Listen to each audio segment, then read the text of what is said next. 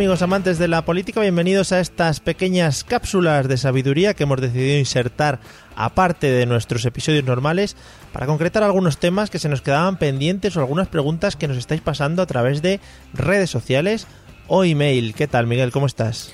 Pues aquí muy nervioso porque hay que explicar cosas muy rápido. Muy rápido. Vamos con las preguntas que nos manda nuestra amiga Luz Hidalgo a través del Facebook, si no me equivoco. ¿Estás preparado? Esto es como esto es como el pasapalabra. Vamos muy rápido. Em, con la A, venga. Venga. Eh, ¿Cuáles son las reformas que podrían hacer más proporcional el sistema electoral español sin necesidad de modificar la Constitución? Bueno, a ver, em, hay que decir que el principal factor de gobernabilidad es la o sea, que, que, favorece la gobernabilidad en contra de la proporcionalidad es la circunscripción. Eh, tenemos muchas circunscripciones medianas y pequeñas, lo cual eh, siempre que se reparten pocos miembros del Congreso, eh, me voy a referir exclusivamente al Congreso, eh, siempre que se reparten pocos diputados es más difícil hacer una repartición proporcional. Si solo tienes dos que repartir y se presentan cinco partidos, pues o empiezas a cortar personas a cachos y que puedan votar o lo tenemos complicado. Joder, buena idea, ¿eh? Haría mucho más gore todo eso. Bueno, eh, yo ahí lo dejo, yo ahí lo dejo. Vale, vale. Eh, a ver, hay que decir que un sistema electoral se compone principalmente de cinco elementos que vamos a ver si, si los podemos modificar o no sin necesidad de tocar la Constitución. El primero, como he dicho, es la circunscripción, ¿vale? Eh, la Constitución dice que la circunscripción electoral en España es la provincia. Es decir, cualquier cambio en la circunscripción electoral implicaría una reforma de la Constitución. Con lo cual, pues aquí poco podemos hacer, porque si lo que nos pregunta nuestra amiga Luz es que lo hagamos sin eh, reformar la Constitución, pues aquí no, no tenemos donde rascar. El segundo elemento que manejamos en un sistema electoral es el tamaño de la Cámara. Eh, la Constitución española dice que el Congreso de los Diputados tiene que tener entre 300 y 400 diputados. Lo que pasa es que la ley eh, orgánica, la LOREG, eh, que se desarrolló después, se puso que iban a ser 350. Pero no habría ningún problema en aumentar el tamaño de la Cámara, es decir, podríamos llegar a 400 diputados simplemente cambiando la ley orgánica y no sin necesidad de tocar la Constitución. al tener más diputados que repartir, pues la proporcionalidad es más sencilla. Eh, luego también a este respecto se podría reducir el número de diputados obligatorios, digamos, o seguros que tiene cada provincia. En España, excepto Ceuta y Melilla, que tienen uno por ley, el resto de provincias de España tienen dos por ley y el resto, hasta completar las 350 diputados, eh, ya es, se reparte por población. Lo que se podría hacer sería reducir en las provincias de 2 a 1 y repartir el resto por población, con lo cual siempre mejoraría la, proporcionalidad. El tercero de los elementos que forma parte del sistema electoral es el umbral de acceso al reparto. Es decir, para poder obtener eh, un escaño, eh, un partido necesita alcanzar el 3%, mm, actualmente es el 3% de los votos válidos emitidos. Eh, si no alcanzas ese 3%, tú no entras al reparto, con lo cual luego los escaños X, el que sea de la provincia, se reparten entre los partidos que hayan alcanzado ese umbral. Lo que se podría para ayudar a la proporcionalidad sería reducir ese umbral, pero es verdad que sobre la gobernabilidad esto suele tener efectos bastante más negativos que, que, otra, que las otras medidas que hemos, que hemos hablado, pero como posibilidad existe. Entrarían muchos más partidos, ¿no? Claro. Eh, luego, la cuarta, el cuarto elemento sería la fórmula electoral. Actualmente en España tenemos la fórmula DONT, que a la gente no le gusta, aunque yo la, no es que la defienda, es que no creo que sea la culpable de nuestra mala proporcionalidad. Eh, DONT es una fórmula de reparto, es considerada proporcional, pero que funciona muy bien con eh, eh, circunscripciones grandes. Por ejemplo, cuando nosotros eh, tenemos elecciones europeas es circunscripción única, es decir, todos los votos cuentan igual y eh, se reparte con DONT y si vais paséis por nuestro blog lo podréis ver en una entrada que tenemos al respecto. la relación entre proporcionalidad del porcentaje de votos recibido y el porcentaje de escaños recibidos por parte de los partidos es bastante aproximado, con lo cual se cumple bastante bien la regla de la proporcionalidad. Lo que pasa es que en el sistema de elección nacional al Congreso la elección es la provincia y como te he dicho, muchas, la inmensa mayoría son medianas, es decir, medianas estamos hablando de en torno a unos 7, 8, 9 escaños que reparten y pequeñas hay eh, provincias que reparten dos escaños. Por ejemplo, Soria, siempre se recurre al ejemplo. Entonces, con circunscripciones pequeñas, DONT no, no funciona muy allá. Se podría buscar algunas otras fórmulas proporcionales, como pudiera ser la cuota Hareni-Meyer, que podríamos explicar, pero que no me da tiempo. Eh, pero eh, en realidad la, aplicación de la fórmula tampoco sería un gran, gran cambio. Eh, el, quinto elemento es el voto y su modalidad, que no tiene ningún, ningún efecto sobre la proporcionalidad o gobernabilidad. Con lo cual, pues estas serían las opciones más o menos así que a mí se me han ocurrido en un primer momento. Hay otras opciones que he leído por ahí, tipo eh, pues coger el resto de votos que no entran al reparto y darles unos escaños aparte, lo que sea, pero bueno, a mí eso mm, tampoco me convence demasiado. Ya, porque la idea principal de todo esto, o sea, o lo más lógico sería modificar la Constitución, si se quisiera. La, la manera más efectiva eh, y, justa, desde mi punto de vista, de cambiar el sistema electoral es aumentando la, la circunscripción, hacer circunscripciones más grandes, bien a la comunidad autónoma, como proponía Podemos, por cierto, que no me parecería mal, eh, o bien a la circunscripción única, donde, eh, digamos, todos votamos y, se reparte conforme al voto de todo el país sin necesidad de tener en cuenta los territorios. Dado, en dado que en España somos un país dividido en comunidades autónomas, con una fuerte componente territorial, etcétera, me parecería un buen paso ir hacia la comunidad autónoma. Sí, pero para eso es necesario tocar la Constitución. Vale, bueno, pues eh, se lo comentaremos a los políticos, que tenemos mucha mano ahí. Sí, a todos. ¿A cuál, quieres? no sé, al primero que te encuentres. Tampoco te pongas tú a rebuscar mucho, ¿sabes? Porque no es plan. Vale, pues ahora voy al Twitter y veo. Y la segunda pregunta que nos dejaba Luz Hidalgo, tengo que pedir perdón por mi maravillosa voz, la tengo un poquito tocada. Eh, dice así, Efecto de voto nulo y en blanco en el sistema de reparto de escaños de diputados en el sistema electoral español. Esto es una cosa que se habla mucho. Y, bueno, no es dar mucho por saco, pero sí que se nombra mucho antes de cada votación en cualquiera de las elecciones de, oye, ten cuidado con el voto nulo en blanco que al final eh, determina también una serie de cosas. Vale, eh, sí, de hecho nosotros tenemos una entrada también en el blog donde lo explicamos, por lo menos la gente que nos lo ha hecho saber bastante bien y que solemos sacar antes de alguna elección, lo solemos sacar para que la gente lo recuerde, eh, pero bueno, aquí lo dejamos también de viva voz.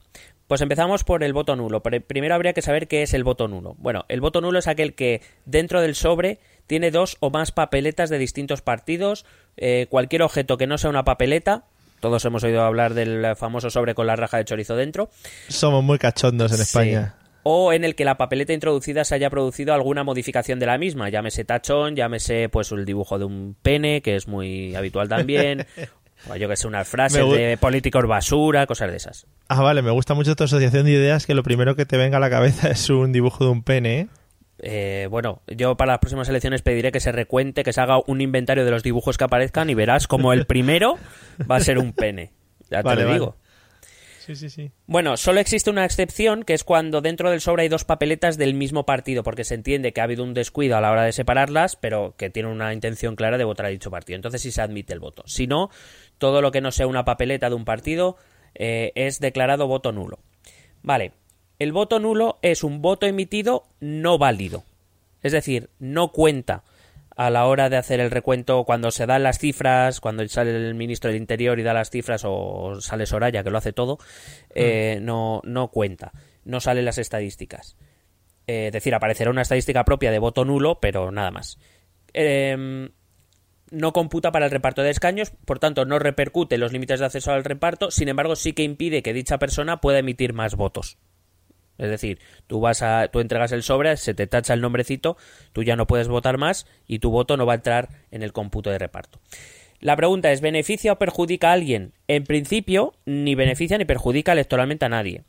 Otra cosa es que dicho voto se hubiese podido usar para una opción política que deja de ingresarlo, pero eso no es beneficiar a la mayoría, como se suele decir, porque no modifica nada al sistema electoral.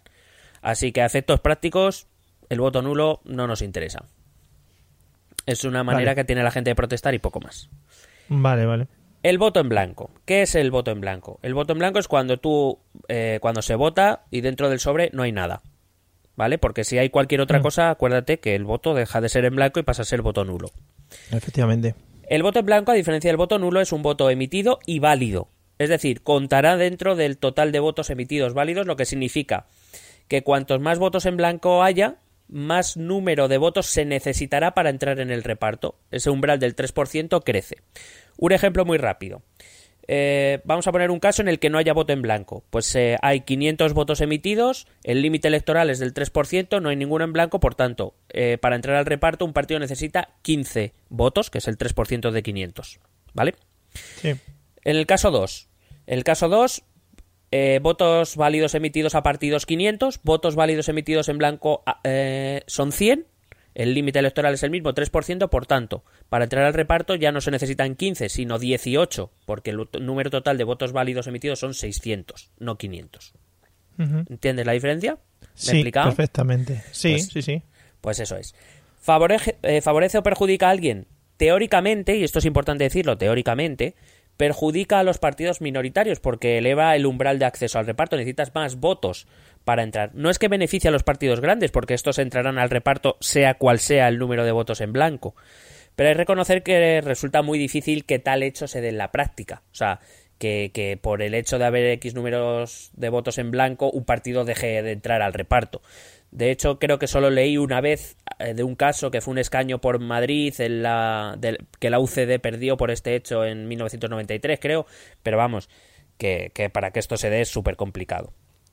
Así Vale. que en nuestro sistema no es que tenga mucho efecto práctico, puesto que no importa el número de votos en blanco emitidos, aunque sean válidos, ya que todos los puestos disponibles serán repartidos. Es decir, no es lo mismo que si, por ejemplo, eh, como surgió una iniciativa que eh, si el porcentaje de votos en blanco es X, pues que X porcentaje de escaños queden vacíos. Como esto no ocurre, pues mm, vamos, de hecho esto no lo conozco en ningún sistema electoral, pues a efectos prácticos tampoco que tenga mucho. Lo que te, lo que te iba a preguntar sobre esto, eh, yo sí que vi eh, numerosas campañas que, que invitaban al voto en blanco, ¿no? Como castigo para los políticos, una cosa así. No sé si me equivoco. Eh, ya te digo que el voto en blanco, como mucho, lo que hace es aumentar el nivel de el umbral de reparto, con lo cual a quien más perjudicaría serían los partidos. eh, En tal caso, serían los partidos minoritarios, no los mayoritarios. Si eso es un castigo para los eh, partidos, digamos, bueno, a quien se les está culpando de todo, que son PP y PSOE básicamente, a ellos poco les va a afectar. Es más, cuantos menos partidos entren, más escaños conseguirán. Así que tampoco es que sea un castigo muy bien pensado, desde mi punto de vista. Vale, vale. Bueno, entonces tiraremos más de castigos, de dar collejas y eso que son más efectivos seguramente. Y, Digo yo. y nada, sí, claro. Y, y nada, si quieres, para rematarlo, te explico la abstención, que es la otra cosa que se Ah, explica, vale. que no lo pregunta, pero bueno, ya si lo dejamos todo rematado. Mm. La abstención, que básicamente es no acudir a la mesa electoral, es un voto no emitido, se contará en la estadística la cantidad de personas que no han acudido al colegio electoral, pero poco más. También se dice, la no, no te abstengas, tienes que ir a votar, porque la abstención favorece a- al más votado. Es, no sé por qué se dice esto, y vamos a explicar por qué.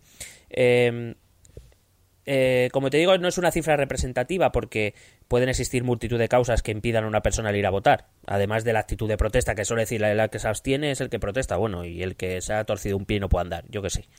Hay, mil, hay mil razones. Yo estaba de viaje, yo estaba de viaje en las últimas elecciones. Claro, y no, no lo previste, entonces no, no votaste por correo. Eh, bueno. Sigue, sigue con lo tuyo. Correcto. con lo tu- sí. Bueno, eh, la pregunta, ¿favorece o perjudica a alguien? Técnicamente no, más allá, como digo, de perjudicar a la opción política que deja de, de ingresar el voto a la que tú fueras a votar, por ejemplo, pues no lo ingresa. Pero no modifica el sistema electoral ni de reparto, aunque se, digo que se suele decir que beneficia a la mayoría. Eh, Esto no es técnicamente posible porque dentro de, de la abstención habrá votantes potenciales del partido mayoritario también, con lo cual también se ven perjudicados. Y en la práctica, pues bueno, la abstención favorecerá, como digo, más, más a, aquellos partidos que, digamos, tengan un electorado más, más fiel. Pero esto no entra, esto, el sistema electoral no tiene nada que decir sobre la fidelidad de un ciudadano a un partido u otro. Entonces, eh, técnicamente, el, el- la abstención no favorece ni perjudica a nadie. A efectos prácticos no tiene ninguno. Así que mm, esa, eso es más o menos el resumen. Entonces, la, la- lo que tenemos que hacer en definitiva es ir a votar, ¿no? La conclusión. Hombre, así desde luego te, eh, te ahorrarás especulaciones y, y ay, si hubiera votado, ahí la abstención. Bueno, pues si votamos todos ya no hay, ya no hay discusión. Bueno, pues nada, yo creo que ha quedado claro. Espero que a nuestra amiga Lucy algo le haya quedado claro también y a la gente también que tenga dudas de este estilo se la hayamos resuelto. Que para algo hacemos estas cosas, amigos, para que todos digáis, ah, hostia, pues mira qué bien, que ahora ya me ha quedado claro. Eso para que cada uno lo diga interiormente a él, ¿vale? Ole, Eh, eh, Miguel, nos vemos en el próximo episodio, ¿vale? eh, lo que tú quieras, chato. Venga, hasta luego. Besete.